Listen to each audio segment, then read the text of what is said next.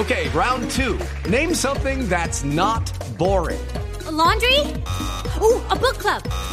Computer solitaire, huh? Ah, oh, sorry, we were looking for Chumba Casino.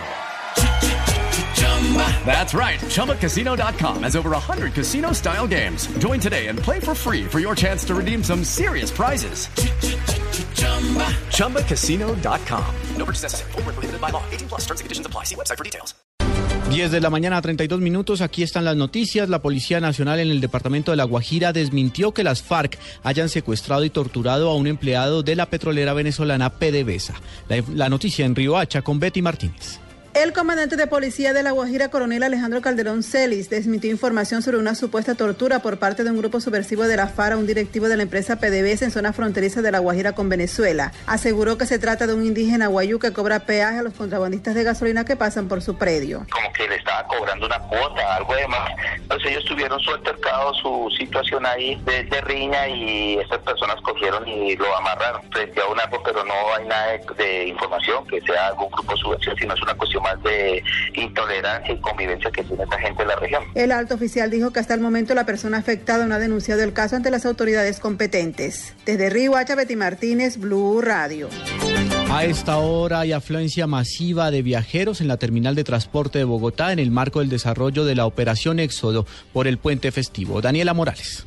La terminal de transportes en Bogotá ha informado que espera la salida de por lo menos 60 mil usuarios hacia algunos lugares como Girardot, Boyacá, el eje cafetero e Ibagué. Por esto ha dicho que cuenta con el acompañamiento de la Secretaría de Movilidad, la Policía Nacional, la Policía de Tránsito y Transporte para asegurar todo lo que tiene que ver con el transporte y recomendarle a los usuarios que no tomen rutas piratas. Además de esto, aseguran que en este momento la terminal cuenta con todos los tiquetes que están disponibles hacia estas ciudades. Daniela Morales, Blue Radio.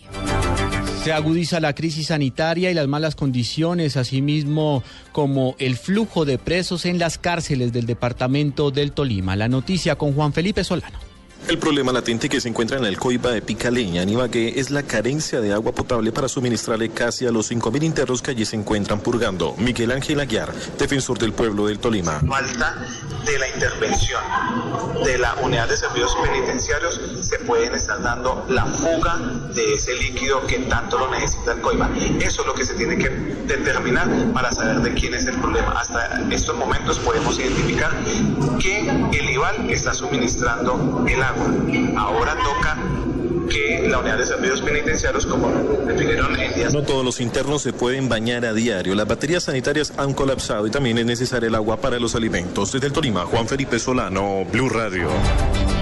En el mundo, con una Europa sacudida por una crisis migratoria sin precedentes, las Naciones Unidas pidió a Grecia que lidere las acciones frente al aumento de llegadas a sus costas y a Francia que aplique un plan de emergencia ante la crítica situación y las cifras que van en aumento. Según la Oficina del Alto Comisionado de las Naciones Unidas para los Refugiados, señalan que en este año, en los primeros siete meses, 225 mil inmigrantes y refugiados han llegado a la Unión Europea por el Mediterráneo.